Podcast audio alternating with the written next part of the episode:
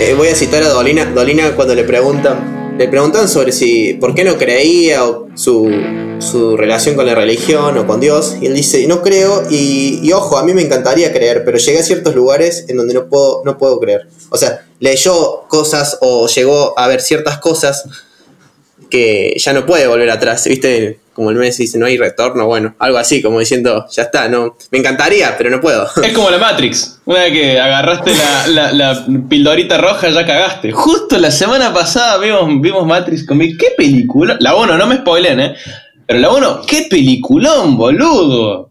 La puta madre. ¿Te puedo decir una sola cosa que no es spoiler, pero que te va a cambiar la vida para siempre? A ver. Matrix es una alegoría de las personas trans. ¿Qué?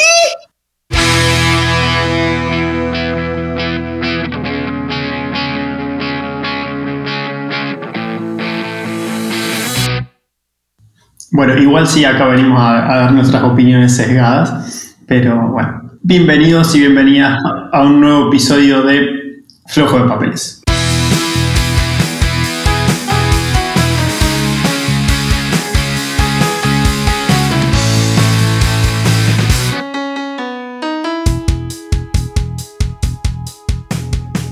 Estaba pensando, Juan, en esa frase última que dijiste, que no sé si va a entrar en el capítulo, que ahora va a tener que entrar. Eh, existe una opinión no sesgada. Hablando de opiniones cegadas y no sesgadas, y voy a llevarle el ejemplo de la práctica, aprovechando que Juanpi, Juanpi, Juani trajo el tema recién. que dice, ay, no sé qué cosa, yo grabo con el notebook del laburo, qué sé yo, pero no lo uso para más, para más nada. Pero no lo diga, que me escucha mi jefe. ¿Pero sabe español tu jefe? No, un cacho. Uno, el jefe mi jefe sabe ruso porque creció, o sea, no es tan grande el tipo, debe tener 40 cortos, pero creció en Alemania del Este, así que sabe un poco de ruso porque se lo enseñan en la escuela. me sirve. Este, me, me, da gracia porque yo tengo hasta el LOL bajado en, en la compu del Lauro. ¿Se acuerdan cuando, cuando le sacaba el cuero el LOL? Bueno, le sigo sacando el cuero, nada más que ahora lo juego también. no deja de ser una mierda los juegas o no los juegues. Eh, no, yo no, no llegué tan, tan, tan lejos, pero bueno. La pregunta es, ¿es ético usar la compu del laburo para cosas personales o no? El tipo te la están dando y en realidad depende un poco de las políticas que tenga la empresa. Puede ser empresas que sean más. Bueno, se da cuenta que la empresa no tiene muchas políticas al respecto. O sea, que no te dicen nada. Todo pero... lo que no está prohibido está permitido. Bueno, esa, justamente esa es la pregunta. Porque, ¿qué pasa? Estoy, yo le comentaba a Mika los otros días, porque con, nos estamos por ir a, a vivir juntos. ¡Eh, aplauso! Nos estamos por ir a vivir junto con Mika y me dice, ay, mira, qué sé yo, mira qué práctico sería comprar un, un monopatín eléctrico para, para, irme a trabajar. Cada de risa. sí. Acá hay un montón, boludo. ¿En serio? Sí, acá está lleno. Y cuando le pregunto cuánto sale esa huevada, me dice que como 80 lucas. Y digo... ah, no, pero solo... Deja la bici nomás, la, la, vieja y confiable. Pero le digo, boludo, con eso me compro una, una, una compu nueva. La bici sale más que eso. Sí. Sí, la, la, bici sale un poquito más. De hecho, el monopatín eléctrico hemos visto y algunos están más baratitos. Marca Fiat, marca Fiat, tienen marcas conocidas, boludo. Son ¿Sabes qué? La huella de carbono de la bici va a ser menor. sí, al fin y al cabo resulta que son una poronga medioambientalmente los, los scooters eléctricos. No, no son tan eco-friendly como uno piensa. Y pasa que a mí yo los odio porque acá los dejan en cualquier lado, o sea, no son como las bicis, porque también hay bicis gratis que puedes usar, pero las tenés que dejar en estaciones. Estas porongas las dejan en cualquier lado, incluso eh, eh, en Copenhague, por ejemplo, vi uno que lo habían dejado en una vereda que no era tan grande, cruzado perpendicular a la vereda. Y está bien, boludo, yo lo paso por arriba, pero el que viene en silla de ruedas no, el que es ciego no. Y los dejan tirados en cualquier lado, por eso hay, hay ciudades como Praga, que agarran y no les gusta a la gente, los hacen mierda, o sea, los rompen. ¿Qué? Eh, por los hacen mierda, o sea, porque son, son estos que, por ejemplo, de Lime, vos vas y con una aplicación escaneas el QR y pimba, te subís igual que las bicis de acá. Ah, es como que lo alquilás. Sí, sí, sí. Eh, además de que es caro, pero. Y la gente, a mí ya me han atropellado casi, o sea, una vez que, que, me salió, lo recagué puteando porque venían dos en uno, bajando, o sea, cuesta abajo en Nürnberg y casi me pisan. No. y otra, una flaca que estaba en la estación de trenes con el puto scooter, estaba mojado y yo en un momento, o sea, venía, no venía con los auriculares ni siquiera, me giro hacia el costado para subir por la, al andén y resulta que la mina no previó que yo iba a girarme desde que venía caminando derecho hacia el andén y casi se patina, hizo como un Tokyo Drift ahí, estaba, estaba mojado y claro, pero hace así casi me lleva puesto a mí. Y lo que me salió fue decirle sorry, pero fue como... Sorry, la concha de tu madre. Sí, la, concha de tu madre, fíjate por dónde mierda eh, andás con eso, ¿no? Son... Por eso me tienen las bolas llenas en realidad, eh, porque son poco prácticos y la verdad, subiste una bici, boludo, es, mucho mejor. Bueno, volviendo, hablando un poco del tema, nos fuimos a la mierda. Nos fuimos a la mierda, pero la cuestión es que me dice, qué sé yo, bueno, eh, digo, pero claro, con esa guita me estaba por comprar una compu nueva porque claro, yo tengo, yo tengo ahora mi compu que se me está quedando re corta para el tema de la música, yo hago producción musical, y la laburo es una que tiene un i5 de décima generación, tiene disco sólido, tiene como 20 GB de RAM, no sé, es alta compu. Y yo digo, bueno, para una cosa que baje el LOL y cada tanto juegue, y otra cosa es ya empezar a bajarle tipo programas de música, eh, pirata o no sé, qué sé yo, viste. Por más de que no la lleves nunca al laburo, no te hagan ir nunca al laburo, qué sé yo, pero está mal, che. O, me debería comprar una compu para mí. Yo no lo haría. Eh, igual tenés que ver bien, particularmente hablando de tu laburo, cómo es la bocha en eso. De esto me acuerdo muchas historias sobre el arte del engaño del, libro de Kevin Mitnick. Pero básicamente yo diría que que no... depende, ¿no? Porque si te vas a bajar eh, algún, algún juego, algún programa muy conocido, que vos sabés que más o menos es seguro, no es nada medio shady, que estás bajando algún programita de algún lado que no conoces, bueno, lo que sí conectado a la VPN, yo diría que no, nunca. No, no, no, no, no, no uso VPN. bueno, ¿por qué no usas VPN? Deberías estar usando VPN, pero eh, lo que pasa es que si vos estás ejecutando algún programa conectado a la VPN, vos descargaste algo, lo que sea, no conectado, pero después te conectaste a la VPN y eso está corriendo abajo. Está bien que muchas veces tienen eh, antivirus a nivel empresarial, tienen algún McAfee, endpoint y qué sé yo. Mm. Pero si vos estás corriendo algo malicioso y estás conectado a la VPN, lo, que hiciste fue meter el virus adentro de la empresa sin darte cuenta. Ah, Entonces, eso sí, eso sí es fulero, o sea, ya le está dando acceso directo. Eh, pero, a ver, para, para la gran mayoría de los casos. Sí, también depende de qué datos manejas vos en tu computadora del trabajo, digamos. Si tenés datos sensibles y, qué sé yo, no, son, no, no es solo tu responsabilidad de tus datos, sino también Claro, claro, es cierto, es cierto. Sí, no, en mi caso particular, como yo no soy desarrollador, no conecto VPN y por ende tampoco tengo este, ese tipo de, cuestiones, ¿viste? Eh, pero... Si es ético o no, no sé. Justo estaba leyendo eh, un libro que habla sobre la... Bueno, un libro, un capítulo de un libro que habla sobre la justicia. No me pregunten porque no entendí una garcha. Eh, pero bueno, un poco, un poco planteaba el debate de qué mierda es la justicia y que no necesariamente, o sea que, bueno, yo te dije, hace un ratito te dije, todo lo que no está prohibido está permitido. Bueno, eso según las normas, digamos, pero lo, que, lo que esté establecido en norma no necesariamente eso no es justo. Bueno, en fin. Interesante. No, pero está re interesante el debate. ¿A, qué ibas? A ver, el, capítulo empieza describiendo que eso sí me llamó la atención. Eh, bueno, para el que le interese, es un capítulo de, Hannah de un libro de Hannah Pitkin y ahora sobre la justicia. Eh, y empieza, empieza describiendo el, debate que tiene Trasímaco con Sócrates en la República de, Platón. Y en sí son, es un diálogo de dos líneas realmente. Sócrates dice, eh, perdón, Trasímaco dice su postura y Sócrates dice la otra. Y a partir de ahí saca todo un capítulo, escribe 20 páginas, voy a decir, de, lo que debe, eh, del ser, de deber ser, del cómo, de la justicia y de un montón de cosas analizado de distintos puntos de vista y en conclusión no entendí una garcha, así que lo tengo que volver a leer, pero simplemente quería decir lo que dije antes. Y la justicia es un quilombo y es muy subjetivo. Sí, bueno, justo leyendo Lying, eh, Mintiendo, de Sam Harris, eh, ayer, ayer, antes de ayer, lo terminé muy rápido, tiene como 30 páginas nada más. pero justo me quedó esto de cuando dijiste lo obviamente que las leyes no tienen por qué ser justas y que justamente las leyes injustas hacen que la gente buena se vea muchas veces obligada a mentir. O sea, gente que en situaciones normales no, no haría nada, se, se ve obligada a mentir por, por giladas. O sea, es- este puso el caso de que estaba remil hippie hace como 20 años, Sam Harry tenía pelo largo, toda la... Bien, bien hippie con Ojde, era el loco, y volvía por el aeropuerto y de- le dicen a dónde estuvo, en Nepal, en India, qué sé yo, probó drogas o consumió drogas y el tipo, para no mentir, dice, sí.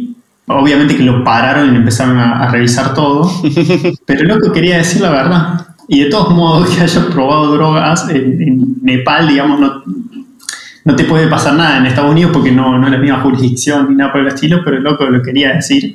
Pero muchas veces, o sea, mucha gente, yo no le diría ni en pedo eso a un cana, digamos. No, olvidate. Es cierto. Eh, es- ni siquiera volviendo, ni siquiera se hubiera vuelto de Holanda, digamos, que, que el tipo casi que lo esperaría. Le decís que no, porque no querés Sí, tener problemas. seguir ese ca- claro. Exactamente, Pero exactamente. se Bueno, plantea poco- siempre eso de decir, bueno, ah, no, pero está en la ley. Y, pero qué sé yo. Capaz que muchas veces una ley está, está defendiendo los intereses de personas con más poder, digamos. Y, y bueno, no es justo. No, también tiene que ver, Fede, con una cuestión de que. Mira, voy a, voy a ir al caso concreto. Lo que me pasó esta semana, porque de, de no haber sido por lo que pasó, con Mika ya deberíamos estar conviviendo en este momento porque ya habíamos hecho todo para ir a un departamento. Sí, a todo esto antes que cuentes la historia, Maxi hace dos semanas que nos tiene intrigados por qué mierda pasó con él. Porque la semana pasada no, íbamos a no grabamos porque Maxi se iba a mudar y después, bueno, pasaron cosas. Y Maxi dice, bueno, en el capítulo se los cuento, en el capítulo se los cuento. Entonces yo hace como siete días que no duermo esperando este momento. Así que por favor, Maxi, no me decepciones. No, y encima sí. justo viene con el tema porque. ¿Qué pasa? Ver, hicimos, hicimos un super Excel con, con Mika de, lo- de los departamentos de los cuales nos gustaría mudarnos. Sí, sí, sí, somos así de cebados. Lo obvio, yo hago lo mismo. ¡Ah! genial, aguanten los Excel para ver departamentos. Y mi idea era eh, mudarme así, tipo en junio. Pero ella empezó a ver departamentos, empezó a tirar algunos que estaban buenos y dije, bueno, hagamos una cosa, hagamos un- una rueda de visita a departamentos, aprend es la primera vez que nos vamos a mudar, entonces aprendamos, veamos, vayamos a verlos, qué es lo que está bueno, qué es lo que hay que preguntar, qué es lo que no, etcétera, pa, pa, pa, pa. Y des- pero no nos decidamos por ninguno, y después vayamos y hagamos un nuevo Excel y visitemos de nuevo. Pero ya con todos los conocimientos que saben, así de cebado, así de cebado era, era yo. Ella no, ella quería mudarse, así que bueno. Vimos, Primero que se ve, este, este, este. vimos cinco departamentos, eh, eh, vimos los primeros cuatro y el último medio que lo vimos de rebote. Porque en la, la foto, viste, muchas veces no te dice nada del departamento. Vimos ese y nos encantó. Y dijimos, bueno, ya fue el, todo el, plan, nos movemos acá. Hicimos toda la movida, señamos el departamento, este, hablamos con pam, yo conseguí los garantes, todo el quilombo y al último momento este, me pasan el contrato. El contrato resulta que no lo había hecho el inmobiliario, sino que lo hizo el dueño del departamento. Yo les voy a contar bien qué pasó ahí. Pero bueno, nos llegó el contrato del dueño y empezándolo a leer, yo no suelo leer mucho los contratos, pero acá dije, bueno, voy a leer aprovechando que fui garante de, de dos amigos más, ella me había leído sus contratos. Digo, Pfizer bueno, tenía menos requisitos. ¿cómo? Bien. Pfizer tenía menos requisitos que la inmobiliaria. más o menos, más o menos. Y sí, la, las inmobiliarias en general son nefastas, pero en este caso era el locador que era nefasto, porque Así empezó nuestro, nuestro podcast, ¿se acuerdan? Cierto, el primer capítulo hablando de lo nefasto que eran las inmobiliarias, boludo. ¿El primero o el segundo? Que Hitler se había ido a, a- a Bariloche y había fundado la primera inmobiliaria. Bien. Este cuestión.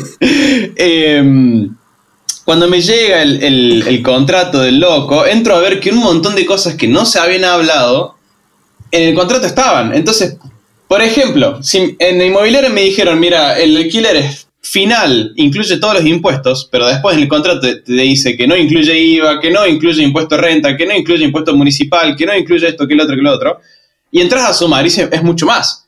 Y voy a decir, pero el inmobiliario me había dicho una cosa.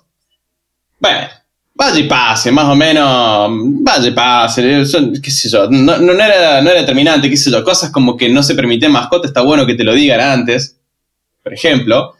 eh, había una cláusula del contrato que era como que voy a decir, ya está, me estás tomando el pelo. Porque a mí, a mí me gusta. No se aceptan personas. A mí creo que le saqué una screenshot, mira. eh, porque ya era estrepitoso lo que pedía. Mira, acá lo tengo, acá lo tengo. Leo. El locatario, es decir, yo. Yo soy el locatario y él es el locador. ¿Sí? El locatario está obligado a cargar con los gastos de reparación del inmueble. De reparación del inmueble, motivo de tal ocasión y responsable del daño y también del daño causado de ella a personas afectadas, al inmueble alquilado a- o a inmuebles vecinos. Si fuese culpable, ¿Qué valor? no, no, eh, no dice nada hasta qué valor. Pero yo me tengo que hacer cargo de todos los, todos los daños. Pero dice si fuese culpable o no. Entonces dice, en caso de accidentes, desperfectos, deterioros, averías, cortocircuito, corrosión, incendio, deflagraciones, electrocución, explosión, inundación, filtraciones, humo, humedades, imperfecciones, fallas, temblores, catástrofes, terremotos, pérdidas, desprendimientos provenientes de roturas, derrumbes, estragos, humedades, Pérdidas, roturas, obstrucciones, desperfecto engaño de techo, caídas de personas u objetos de alturas, paredes, rejas, robos o tentativa de robos, sea de, orden- de orden casual o intencional, daño a otro rotura de cualquier tipo, ya sea que sea mi culpa o no. Entonces, si hay un terremoto en Cofico y se hace bosta el edificio, yo lo tengo que pagar. No dice nada de invasión zombie, ¿no? no nada de zombie, pero no, no lo puso, no sé si se le pasó. Eso es una boludez bárbara. O sea, si está mal construido por X motivo el edificio, tiene un- una falla de cimiento y se te llena de humedad, lo tenés que dar para vos es una pelota bárbara. O sea, exacto. Es más, es más, a vos se te rompe el calefón y tenés que hablar con el inmobiliario, con el dueño, lo que sea, porque eso va, va a quedar en el alquiler. Digo, si se te rompe, obviamente no le va a cagar martillazo, pero de pronto se empieza, no deja de funcionar, porque puede pasar. Eh, y bueno, en general se hace cargo el inmobiliario o el dueño, el dueño digamos. Claro, tal cual. Acá, acá mi contrato, según recuerdo, hasta 300 euros lo tengo que agarpar yo. Arriba lo paga el. Salvo que sea. eh, asumo que salvo que sea extremadamente mi culpa, por ejemplo. Eh, sí le había dicho al dueño, y de hecho está en el contrato que yo debería sacar un seguro de daño a terceros, que acá todo el mundo está asegurado, chabón. O sea, tipo, tenés. Mi prima hasta tiene seguro por si necesita un abogado y lo ha usado. o sea, a ese nivel. Pero eh, todo el mundo está asegurado y tengo que sacar ese seguro. Hace siete meses que vivo acá y no lo saqué. El, el tipo me puso un ejemplo. Dice, si usted anda en la bici y hay un Lamborghini y con el freno le raya todo el lado del Lamborghini. Y bueno, sí, además de que me, me fileteo, eh, ya sabemos que... El chagar. Eh, bueno, claro. Eh, si tuviera ese seguro, el seguro me cubre, porque ese daño contra terceros. Ahí está, bárbaro. Bueno, Mirá que- qué loco. Bueno, eh, supongamos que ju- justo hay una parada de Bondi cerca ahí en, en- en el departamento este. Entonces, supongamos que viene un Bondi manejando y agarra uno de esos camiones que tienen como la rampa atrás, tipo GTA, ¿viste? Y el Bondi sale volando y pega contra el departamento porque encima está en el segundo piso y pega contra mi departamento. Yo me tenía que hacer cargo de las reparaciones. Lo cual, en realidad, a ver, para que escuche este, este podcast y, y más o menos sepa, hay una, clau- hay una cláusula que ya está en la ley. Es decir, lo que yo haga privadamente con esta persona, con el locador, no puede estar por encima de lo que la ley pública establece. Y la ley pública establece una cláusula de no abuso. Como cualquier cosa, digamos, que pase. Debería Claro. ser así, ¿no? Sie- Siempre la ley pública, el, el- el derecho público rige sobre el derecho privado. Esto, esto es un tip para todos los que estén por mudar, pero. Y digamos, vos no podés matar a alguien dentro de tu casa por más que. Exactamente. Hay una cláusula en el derecho público que dice cláusula de leo no sé qué cosa, que es como de no, abus- no abusividad entre, entre privados. Leonización, porque el contrato, contrato leonino se llama. Eso, la cláusula leonina. O, o- o- o- algo así es. Eh, Y establece que no te podés exceder, no te podés ir a la mierda. No te podés ir a la remierda en un contrato privado. Entonces, en caso de que un Bondi agarre la rampa del, del auto del GTA y choque contra el departamento 3, eh, por más de que el contrato privado esté que yo le tengo que pagar, por ley yo no lo voy a terminar pagando. Esa es la realidad. Claro, en un, en un juicio lo terminas ganando, digamos. Claro. Ahora bien, hay cosas más pequeñas como el tema de la humedad, y tiene razón Juani. Justo el departamento 3 daba contra la terraza. Si la terraza, el edificio, está mal impermeabilizado y eso genera humedades dentro del, departamento 3, por ahí es más difícil probar que no fue culpa mía, sino fue más por un error de. Porque capaz que te olvidaste el pico abierto y se te llenó de humedad. Entonces, en esos casos sí te haces cargo. Pero si hay una, ma- una mal construcción del edificio, que se llama vicios ocultos, no tenés que hacerte cargo vos. Y eso el tipo no quiso ceder en el contrato. Por esa razón, cuando le pedí, che, flaco, todo bien, pero cambiame este. eh, Te, te pago todos los impuestos, el tema de las mascotas ya fue, todo lo que me pediste, hasta, hasta la marca de pintura me pidió el guaso que quería. Cuando lo repinta el departamento, te pide, eso lo hacen, te piden la marca de pintura, todo. Y no te dejan que lo pintes vos, porque dice que le metes la pintura mala dentro del tacho de pintura buena, y no, no, no. En nuestro contrato decía que había que pintar con Sherwin Williams, pero está escrito como el objeto. Decía Servin Williams, así como todos juntos. No, no, no. básicamente podríamos decir, che, esta marca no existe, así que no. No, qué ojete.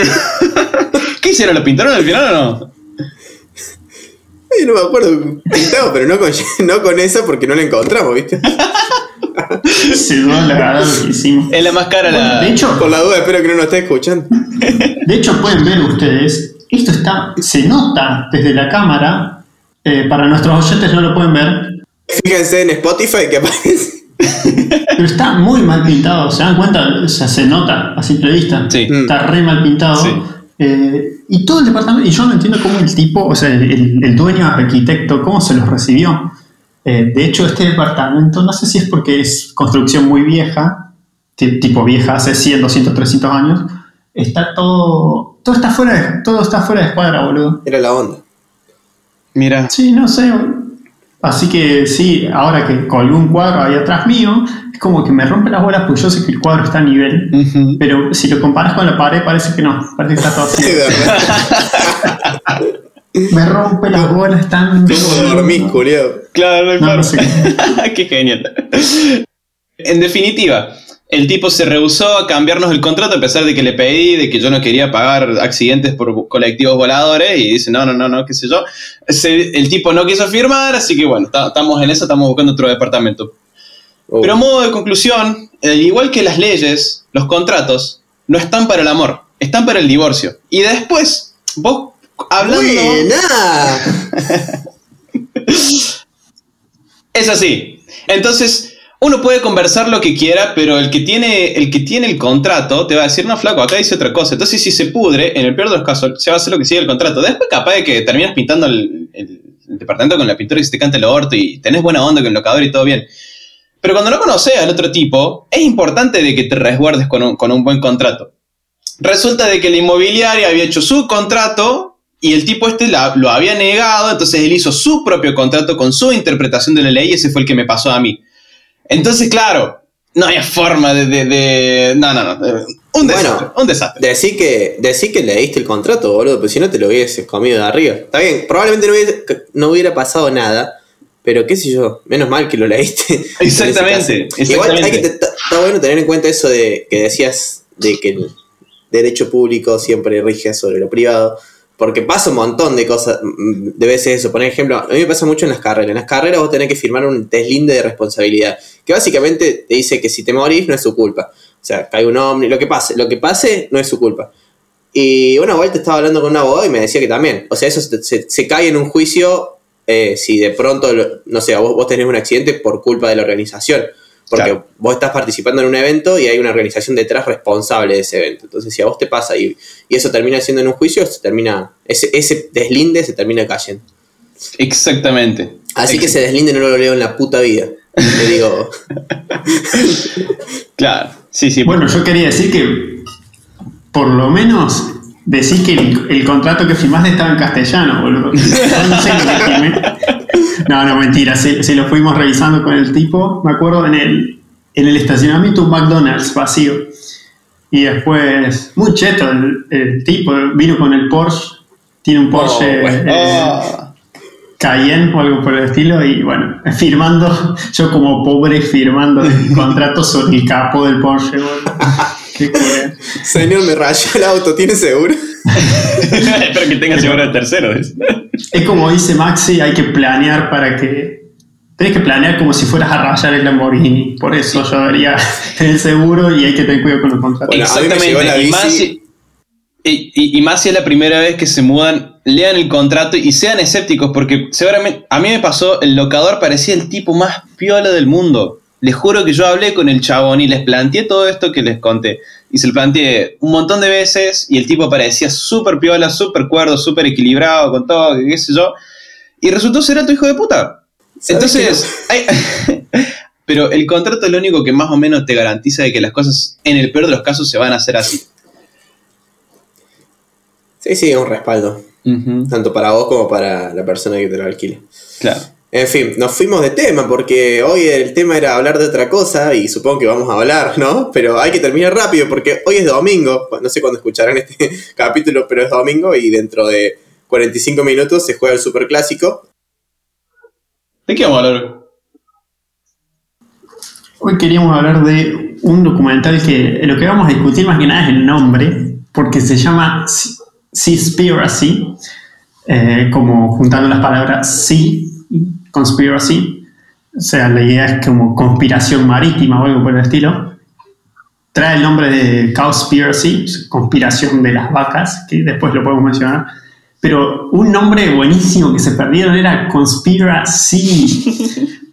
Era un muy buen juego de palabras, boludo, me parece. Claro, en vez de ponerlo al principio lo pones al final. ¿Sabes cuál es? Yo me caí de risa cuando lo, lo contaste Pasa que si decís, ah, bueno, vamos a ver qué peli, qué peli vemos ahora. Veamos Conspiracy. Bueno, está bien, más o menos lo ubicas. Ahora te dice, veamos Conspiracy. Eh, y le empezaba a buscar y no le encontraba. Entonces deben haber pensado en eso los chabones también. Tipo, oh, no, Conspiracy, pero con sí al final, con sí al final. Chao, deja. Así que bueno. Bueno, dado el debate este, ya está. Creo que ya nos podemos ver la semana que viene. Bueno, hasta acá el podcast de hoy, chicos. Nos vemos. No, bueno, un poco de lo que viene a hablar el, documental, que sale hace relativamente poco, ¿no? ¿Fue este año? 20, sí, en marzo de este año fue. Ok. Viene a hablar justamente de. Lo, arranca como en varias etapas del mismo que está grabado Cowspiracy, que es de otro, de otro. Creo que el, es productor, el chabón que filmó Cowspiracy es, es productor de Seaspiracy. Y bueno, sigue la historia de este locón que quiere investigar qué es lo que pasa con el plástico en los océanos. Porque cualquier playa que, que, uno vaya ve que está lleno de plástico por todos lados. Mm.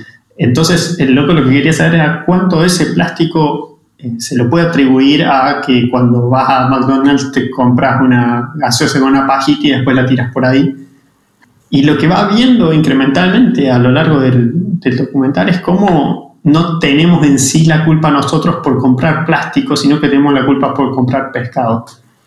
Sí, o sea, termina hablando como fuertemente acerca de la pesca industrial el, documental, como que progresivamente el, loco como que va, no sé si descubriendo o no, pero así está por lo menos planteado el, documental, como que se va descubriendo nuevas realidades referentes a la industria pesquera y cada vez se va poniendo más turbio, ¿viste? El meme de Homero que dice esto se va a poner feo, bueno, así cada vez más relacionado bueno, a, la, a, la, industria pesquera. Por un lado, las cuestiones medioambientales, digamos, especies que están al borde de la extinción, lo insostenible que es para el, para el planeta, bueno, la sobrepesca y todo lo que afecta al, al, océano. Y por otro lado, también las condiciones humanas de las personas que trabajan en los barcos, también es, no, es para, no es para menos, digamos, porque es súper turbio. Bueno, entonces introdujeron hasta acá más o menos eh, tres, tres yo, yo no la vi a la peli, pero voy a hacer el papel de la persona que pregunta. Dijeron por un, por un lado de que no está la culpa en la persona que compra el plástico, sino en la pesca marítima. Lo segundo que dijeron es las condiciones en las cuales trabajan los, los pesqueros y lo, lo tercero que dijeron es el impacto medioambiental que eso tiene. En sí por todos lados, porque también cuando hablamos de plástico es justamente un impacto medioambiental, porque es terrible justamente lo que ocurre con las cantidades de plástico que vertemos en el, en el océano. Y es más que nada plástico de redes. Es creo que, es más, en un 97 o más por ciento del plástico que hay en los océanos son residuos de pesca, son las redes que usan para pescar. Sí, Creo que, no, creo que era, o sea, creo que el número que tiran en el documental es 46 y pico de redes y después más otras cosas.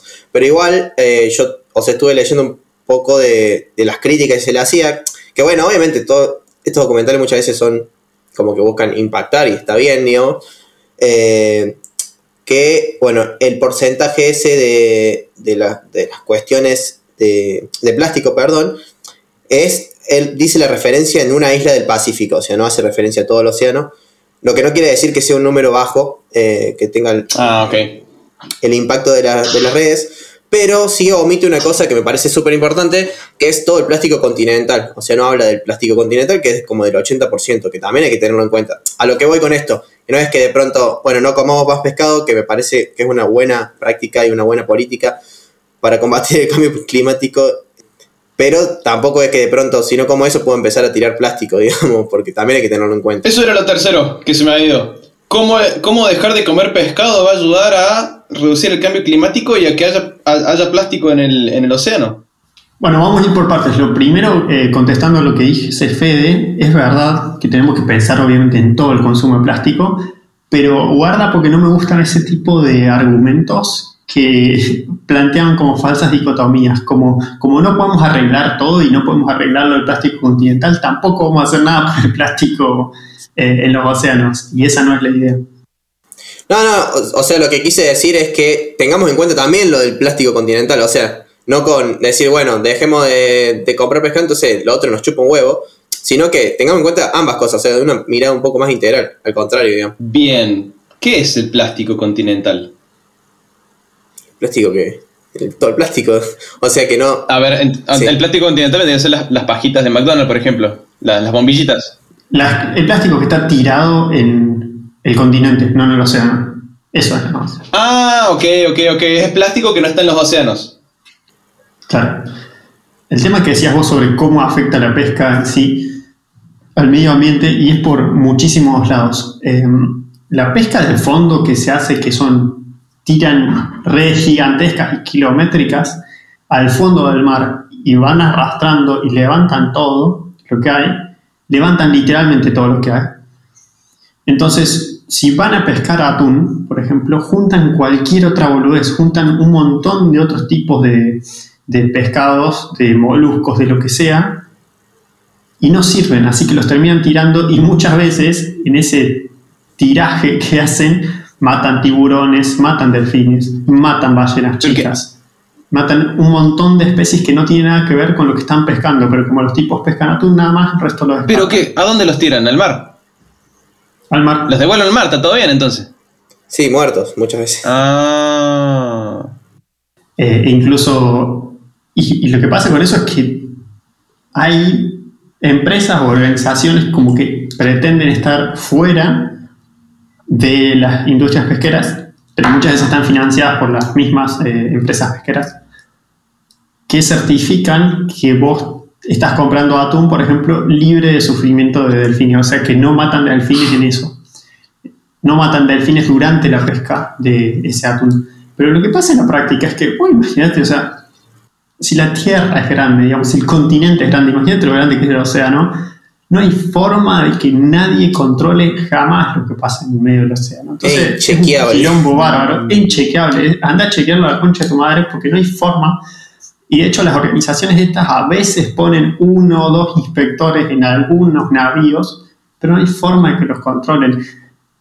Además de, obviamente, la susceptibilidad de, de ser sobornados y todo lo que quieras. Claro, con la guita que maneja, eso iba a decir, con la guita que maneja la industria, imagínate que el soborno a, a esto es lo que menos le puede llegar a, a influir. Cierto, ¿no? Y otra, para, y, el- y el- y la pregunta tuya que, eh, la respuesta a tu pregunta, Maxi, es que el océano es como de, nu- de nuestro mejor aliado para combatir el cambio climático porque eh, de lo, creo que es el, no me acuerdo el porcentaje, pero es de lo que más absor- absorbe dióxido de carbono y Como que el océano. Pero si lo, el dióxido de carbono todos saben que lo, lo, lo huelen los árboles y, y liberan oxígeno. El océano, eh, creo que tiene un número, no me acuerdo bien, pero es muchísimo, no sé si cuatro veces más, absorbe más dióxido de carbono que el Amazonas o no me acuerdo bien el número, pero Por la cantidad de plancton que tiene. claro. Ah, pero ¿y el plancton está abajo del agua, digamos? A ver, si nosotros rompemos, si rompemos el funcionamiento del océano, rompemos el mundo en sí. Eso es lo que hace un poco el planteo, muy a grandes rasgos. Entonces como que hay que cuidarlo. Eh, Explícame cómo es que el océano transforma más dióxido de carbono en oxígeno que los árboles. Ok, esto no, esto no, no te lo enseñan en el, no te lo enseñan en el cole esto. Creo que sí, ¿eh? Pero bueno, Bueno, Tengamos en cuenta que el océano es bastante grande. Partamos de la base de. Sí. muy grande. El plancton concentra muchísimo, pero muchísimo más dióxido de carbono que lo que puede eh, filtrar, digamos, los árboles que tenemos en tierra. Y justamente como decís vos, están abajo del agua, de todos modos eh, consumen dióxido de carbono, pero es muy importante esto de que justamente están abajo. Necesitan del movimiento del agua dentro del océano mismo. Y esto que mueve mucha agua de arriba para abajo son los predadores grandes como las ballenas yendo y viniendo o los delfines a comer a la superficie o a tomar aire. Entonces, cuando matan algo, te matan al atún, es, es la cadena alimenticia, ¿no? Entonces, eh, te matan al atún, entonces el, el tipo que es el predador del atún empieza a desaparecer también. Y como desaparece ese, empiezan a aparecer mucho más otras especies, o sea, se desequilibra todo el ecosistema. claro, como no hay atún, la ballena no baja, como la ballena no baja, el plancton no absorbe dióxido de carbono, como el plancton no, el plancton no absorbe dióxido de carbono, los humanos nos morimos por exceso de dióxido de carbono, una cosa así. Creo que funciona como una forma de polinización, casi de hecho, esta subida y bajada de, de mamíferos Mira. en el océano. Pero creo que una de las cosas también que, que más me choca a mí es cuando empezamos a pensar en lo inteligentes que son estos animales, como el pulpo incluso. Yo comía pulpo, me, me gustaba comer pulpo, digamos. Es riquísimo. pero Son bichos que... Bueno, pero son bichos que son tan inteligentes, cuando te lo pones a pensar te da cosa. Eh, lo mismo que las ballenas, por ejemplo. Hay un... Decís, está, está en la serie esta de Vox Explained sobre la inteligencia animal. Hay un caso de dos grupos de ballenas en la costa de Australia que, viste que las ballenas van cantando canciones. Ah, sí, hablan en parcel. No, en parcel no, en. ¿Cómo era? Te- Tenían un idioma las ballenas. Ah, el cetáceo. Cetáceo. bueno, eh, van cantando canciones y resulta que este grupo de ballenas se cruzó a otro en la costa de Australia y cuando se volvieron, cuando eh, estaban haciendo un viaje bastante largo y cuando pegaron la vuelta del viaje, volvieron cantando la canción que habían aprendido el otro grupo. Fue una locura porque estamos hablando de eh, algo que podemos eh, asimilar a lo que es la cultura, que hasta, hasta ahora, o siempre suponemos que los humanos somos los únicos que podemos tener esto de cultura. Y está muy loco eso. Entonces cuando pensás en- realmente en lo inteligente que son esos animales, ¿Y el pulpo por qué es inteligente? ¿Viste? Mirá el. A mí me re gustó, es una boludez. Va, no una boludez, pero es cortito, eso quise decir. El, mi maestro el pulpo, está bueno. Mi maestro, el pulpo. Octopus Teacher, algo así se llama. ¿Qué es? Eh, está en Netflix. Es un. No sé, una. Mm, De una hora, hora y media, un documental chiquitito de una persona que empieza a bucear todos los días o frecuentemente en el océano porque estaba repasado de vuelta y se ve que tenía toda la guita para poder tomarse ese tiempo. Bueno, y el chabón empieza a acercarse a un pulpo y como que lo empieza de alguna forma a estudiar. Y bueno, empieza a descubrir un montón de comportamientos del pulpo y cómo el, el pulpo va re- reaccionando a eso. Y nada, está muy bueno. O sea, me- es re parece una boludez porque yo te digo, ah, la película trata de un humano que se hace amigo de un pulpo. Ah, y, y poste, pero poste es muy entretenido, o sea, porque está muy bueno como lo va llevando. La verdad que... Va, no sé, ¿vos lo viste, Juani? no, no lo vi, pero Ah, está, está- es interesante. Fantástico. Che, ¿y, y- y qué hay de, de esto de los pescadores que trabajan en malas condiciones, que mencionaron? Bueno, yo justamente ese era un dato que, porque yo, digamos, vi el documental y después me puse a buscar en internet críticas, digamos, del documental y bueno, como siempre hay, hay cosas que, que, que las que se fortalecen, otras cosas que no es que dice mentiras, pero bueno, sí se, como que se exageran ciertas cosas, eh, como lo que dije recién del tema del plástico y demás. Ok, ¿Qué dice, ¿qué dice el documental y qué dice lo que estudiaste? No, no, yo no estudié. Ah. Lo que investigaste. Que bueno, eh, la nota que, le- que leí decía que muy acertadamente el documental denuncia la esclavitud en las marisquerías tailandesas, particularmente, en donde, bueno, en el documental aparece una persona entrevistada en la, y en la que cuenta su experiencia arriba de, un barco y que dice que el capitán lo amenazaba para, para trabajar, lo tenía en condiciones muy de mierda, e incluso lo llegó a amenazar con un arma, que vio a, a otras personas del barco que, nada, las acabaron matando, no sé, bien, bien turbio, y que vio incluso cuerpos que lo tiraron al mar, digamos. O sea, quiero creer que esto no sucede en todos los barcos. Según la nota que leí, esto pasa como en un cuarto de la cantidad, de los, o sea, el 25% de los barcos. Aproximadamente también, es un poco inchequeable, va, es chequeable, porque si van 7 y vuelven 5, pero bueno. A dedo. Pero si nadie chequea cuánto van y Claro, claro, aparte, te, lo- te lo tiran al medio del mar y antes que lo encuentres. No, no hay forma. O sea, lo- más que queda la denuncia de una familia sin recurso que y no lo escucha nadie. En fin. Qué culiado. Bueno, eso como me llama la atención porque, bueno, es acertadamente y realmente es como súper turbio eso. Eso me hace acordar al dicho este de, che, si un árbol se cae en medio del bosque y nadie lo escucha, ¿hace ruido? Bueno, acá es lo mismo. Si matas un pescador y lo tiras al mar, ¿alguien se entera?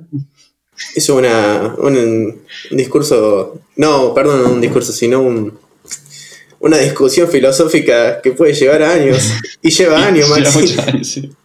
No, mira, va a llevar tres segundos. Sí, obviamente que hace ruido. Eh, y que los idealistas, eh, nada, lo chupen. Bueno. Sabía que iba a decir eso. Y sí, y el tipo obviamente se muere si lo tira al medio del océano, eh, aunque nadie lo vea. El, el problema más que nada pasa en esto, a ver, diría que hay varias cosas. Por un lado, la falta de la posibilidad, o actualmente la, la, la falta de control que hay. No digamos la imposibilidad, porque capaz que sea posible con muchísima más presión sobre justamente las compañías pesqueras. Lo que pasa es que justamente esta, este tipo de organizaciones ambientalistas que promueven la sustentabilidad y qué sé yo, no me acuerdo de, de algunos nombres de las organizaciones, ¿te acuerdas? Fer? Sí, pero son los sellos que aparecen en el atún, digamos, básicamente.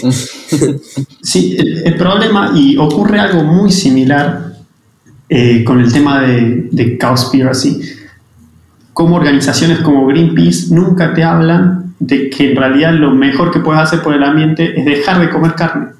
Y lo mejor que puedes hacer por el océano no es comprar atún que tenga el label de mierda de que es de que no matan delfines. Lo mejor que puedes hacer por el océano es dejar de comer pescado por siempre y dejar de, de comer productos animales, incluso de, de salmón, ¿cómo que se llama? Salmón cultivado, ¿cómo es que le dicen que tiene estas granjas de salmones? Sí, o eso más turbio todavía. Claro, nos tenemos que dejar de joder. La- lo triste es que realmente hay que dejarse de joder con el océano. Hay- no podemos, sinceramente, seguir consumiendo porque ya lo estamos haciendo re mierda. Y justamente ese, ese es uno de, las- de, las- de los problemas que quería mencionar, es el consumo. Los consumidores somos los que no hacemos nada y que pretendemos que...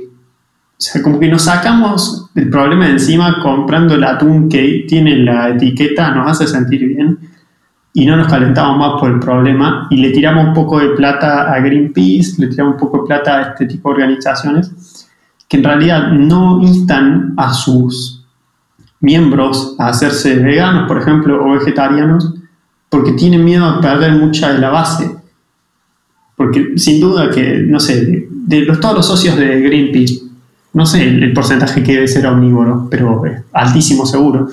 Entonces, si de golpe Greenpeace empieza a decirle a la gente que, che, mira, lo, lo primero, lo mejor que puedes hacer es hacerte vegetariano o vegano si quieres proteger el ambiente, y de hecho es casi que lo único. Eh, el resto es medio un...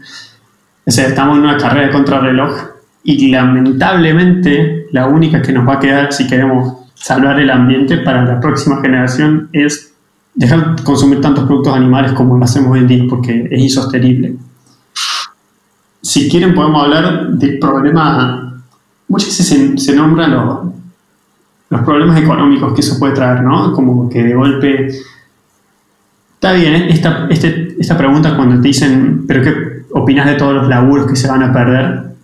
Eh, ignora el hecho de que no todo el mundo se va a ir, se va a hacer vegano del- de la noche a la mañana, eso no va a ocurrir nunca, sino que es un proceso gradual. Sí, es obvio que hay economías que subsisten justamente gracias a la pesca, eh, pero hay que ver si esa pesca se usa para, para consumo local o si están pescando justamente en una eh, mariquería tailandesa para que coma un loquito en Francia o en Alemania. Claro, sí, eso también, eh, esta última nota que mencionaba también decía como, como una crítica al, al documental es que no mencionaba para nada la pesca artesanal, digo. Eh, pero bueno, en fin, pero sí, es súper interesante lo que plantea Juani, sobre todo pensando que, por ejemplo, Europa se, se propuso tener eh, emisiones cero, o sea, eh, en equilibrio para 2050, digamos. Entonces, es como, bueno, justamente hay que empezar a, a activar en sí. Si les parece, y esto lo digo, lo digo al aire, arre, podemos plantear para futuros capítulos, que puede ser el próximo o incluso o después, hablar sobre vegetarianismo y veganismo. Pero eh, porque Juani ya sí, eh, es vegano, yo estoy en, empecé mi proceso a convertirme en vegetarianismo de a poco. Y, y vos, Maxi, me parece que no. Entonces me parece que está bueno ver distintas posturas, distintas experiencias en, en esto. Sí, eh, eh, estoy bastante parece. lejos de eso. Eh, va a ser como cuando hablamos del lenguaje inclusivo. eh. Siempre soy, termino siendo el escéptico y está bueno el debate que se genera al medio y a los costados. Por eso, me parece un tema súper interesante y súper importante a, a hablar. Ujú. Sí, yo solo voy a aclarar un par de cosas. Que si pudiera seguir siendo omnívoro, lo sería. Me cabía lo de ser vegano. No es decir una decisión del modo que entendemos las decisiones, ¿no? Pero es algo que.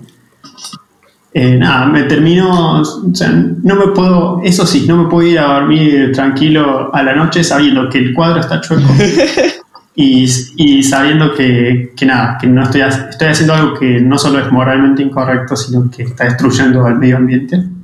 Y está buenísimo que lo planteemos y lo hablemos porque hay un montón de aristas y porque obviamente lo primero que haces cuando te hablan de veganismo es decir, este chabón es un pelotudo, Sí. no sabe de lo que habla. Eh, obviamente. Me repinta. Yo me comprometo a ver eh, Conspiracy para, para ese entonces. Dale, ojo que te puede caber. ¿eh? O sea, a mí me terminó, me terminó de caber cuando vi Cowspiracy. O sea, empezó cuando vi Seaspiracy. Fue como, listo, no quiero volver a comer pescado nunca más. Y cuando vi Cowspiracy, que ya hacía años que sabía que existía ese documental y no lo quería ver, eh, lo terminé viendo y me cabió simplemente. Eh, voy a citar a Dolina. Dolina cuando le preguntan, en, en una entrevista, no me acuerdo cuál fue, le dicen, le preguntan sobre si, por qué no creía o, o- o- cuál era su, su, su relación con la religión o con Dios. Y él dice, no creo y, y ojo, a mí me encantaría creer, pero llegué a ciertos lugares en donde no puedo, no puedo creer. O sea, leyó cosas o llegó a ver ciertas cosas que ya no puede volver atrás, ¿viste? Como el mes dice, no hay retorno, bueno, algo así, como diciendo, ya está, no, me encantaría, pero no puedo. Es como la Matrix. Una vez que agarraste la, la, la pildorita roja, ya cagaste. Justo la semana pasada vimos, vimos Matrix con mi. ¿Qué película? La 1, no me spoilen, ¿eh? Pero la 1, ¿qué peliculón, boludo? La puta madre. Te puedo decir una sola cosa que no es spoiler, pero que te va a cambiar la vida para A siempre. ver. Matrix es una alegoría de las personas trans. ¿Qué? Es una alegoría de la transexualidad.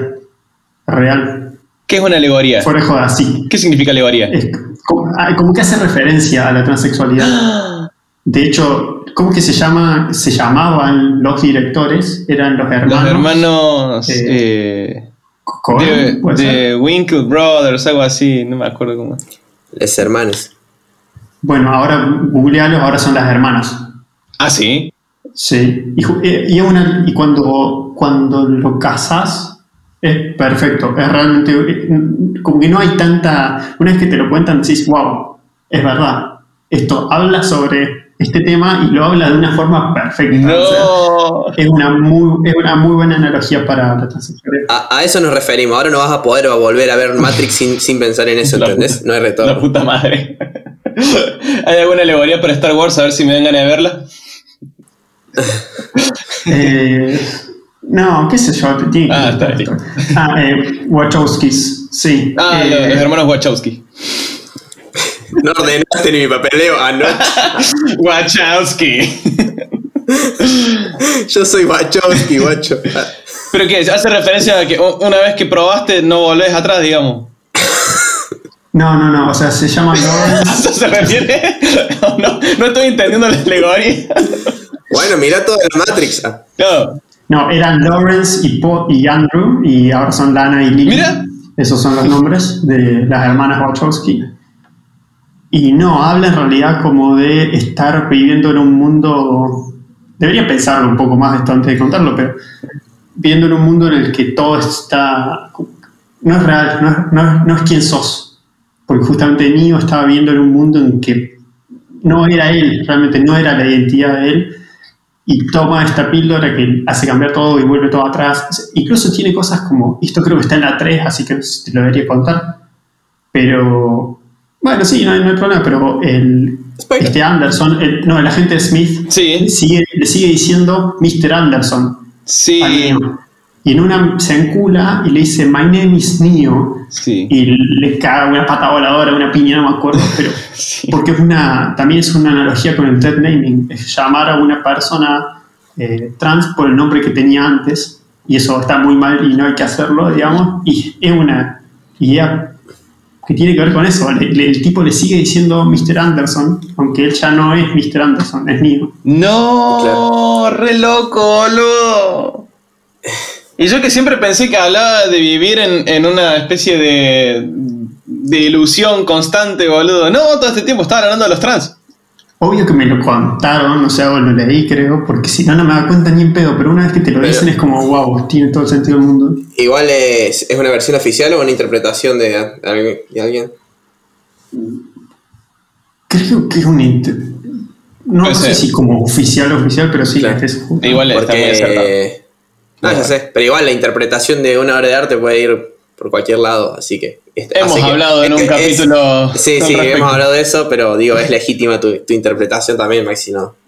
Y de hecho creo que es la interpretación que tiene casi todo el mundo cuando la ve, digamos. ¿eh? Cortázar- a Cortázar cuando le dijeron la interpretación sobre un cuento que creo que se llama La Casa Tomada, Sí, que los, digan, los lectores, muchos lectores lo interpretaron como, como una alegoría a- al peronismo y como y, y bueno, y todo el tema, eh, él dijo, ah, mira, yo no lo había pensado así, y, y está fantástico, incluso dice, yo tenía otra interpretación y que no es ni más ni menos válida que la, que la, la otra, digo, a ese punto. Bueno, y si les interesa el tema, nada que ver con el tema que está, bueno, sí, re, re que ver, pero no tiene que ver con Matrix, pero me hizo acordar hablar del tema de la transexualidad. Hace poco leí un libro que se llama Las Malas, de Camila Sosa Villada, y está zarpado, me re gustó. Eh, nada, si, les interesa ese tema. Es una persona trans que en el año más o menos a principios de este siglo ejerció la prostitución en Córdoba, y bueno, y cuenta todo un montón de experiencias eh, con nada, en todo su entorno, y está fantástico. Oh, y, todo, bueno. y todo como lo, la relación que tenía con el padre, y, y nada, un montón de cosas que, o sea que es un mundo, por lo menos para mí, re ajeno. Nadie me permitió ver una realidad. Nada, zarpado. Está bien, fue hace 20 años. No sé, probablemente haya cosas que hayan cambiado y otras cosas que no. esperemos. Pero creo que es muy, muy interesante, digamos. No, excelente, excelente, excelente.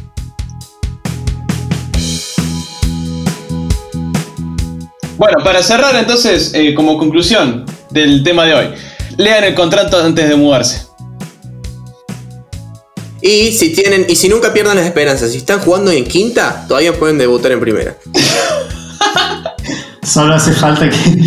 Es como el meme este de, de- ¿Viste cuando Moe le dice a Homero tienes que imaginarte ganador? sí, boludo.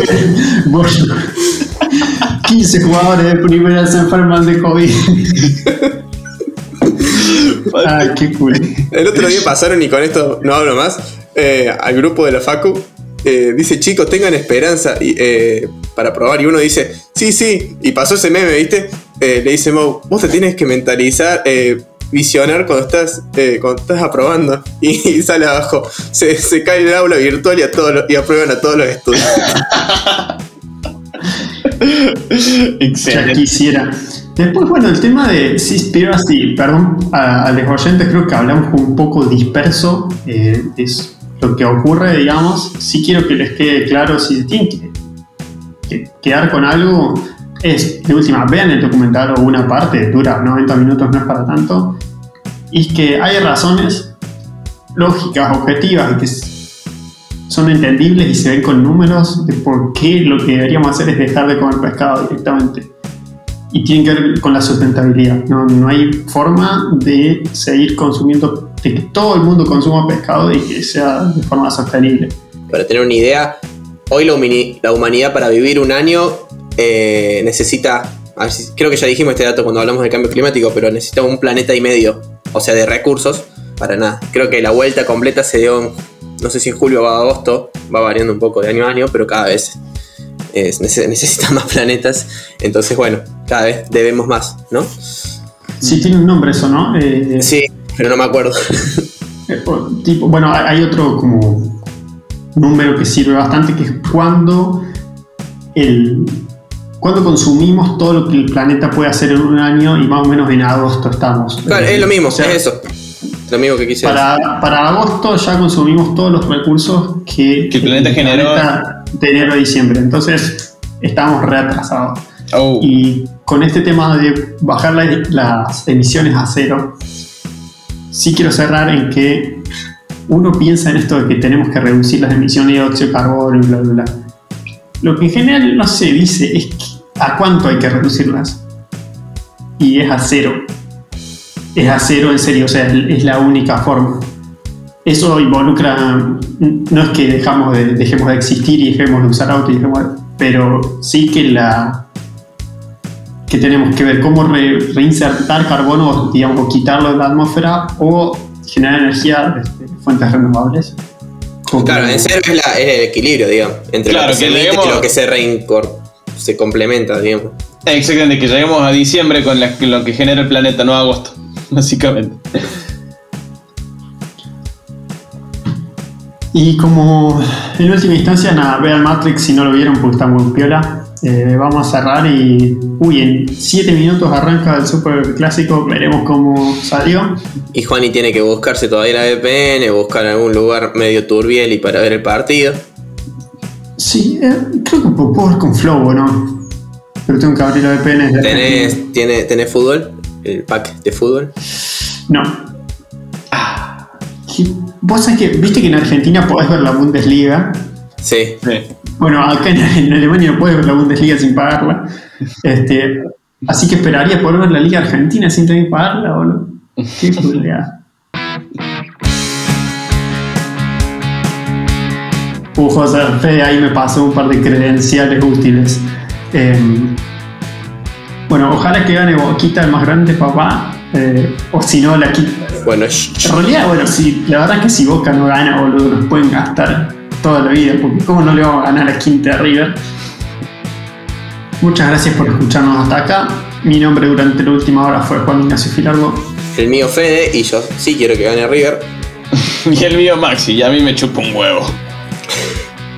Abrazo de gol y nos vemos la semana que viene.